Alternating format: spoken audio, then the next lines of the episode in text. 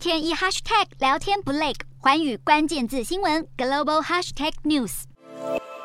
随着自然环境遭到人类破坏，极端天气也越来越常出现。以全球暖化为例，气温越高，空气中就能容纳越多水汽，也就比较难达到足以下雨的程度。但是，一旦下了雨，大量水汽倾盆而出，让雨势更大，形成不下雨就旱灾，一下雨就水灾的情况。二零二一年三月，台湾发生了五十六年来最严重的旱灾，中南部水库几乎见底。但是，几乎是同时间，澳洲正在发生大规模水患，数以千计的民众被迫撤离家园。近年严重洪灾在世界各地频传。二零二零年一月，有百分之四十的土地低于海平面的印尼雅加达，在暴雨过后洪水泛滥，数以万计的居民流离失所。同年夏天，日本、南韩接连发生严重水灾和土石流，其中南韩降下了连续五十四天的暴雨，是当地从一九七三年以来最长的雨季。而二零二一年七月，连日暴雨在德国和比利时触发半个世纪以来最严重的洪灾，至少一百七十人丧命，有人到现在还是下落不明。气候变迁同时也让气温变得两极化。二零二一年一月，极地涡旋使得寒流肆虐东亚、欧洲和北美，数百万人处于零度以下的极寒气温。北美洲还因此发生大规模停电。不止寒流增加，范围变广，夏季热浪也来得越来越早，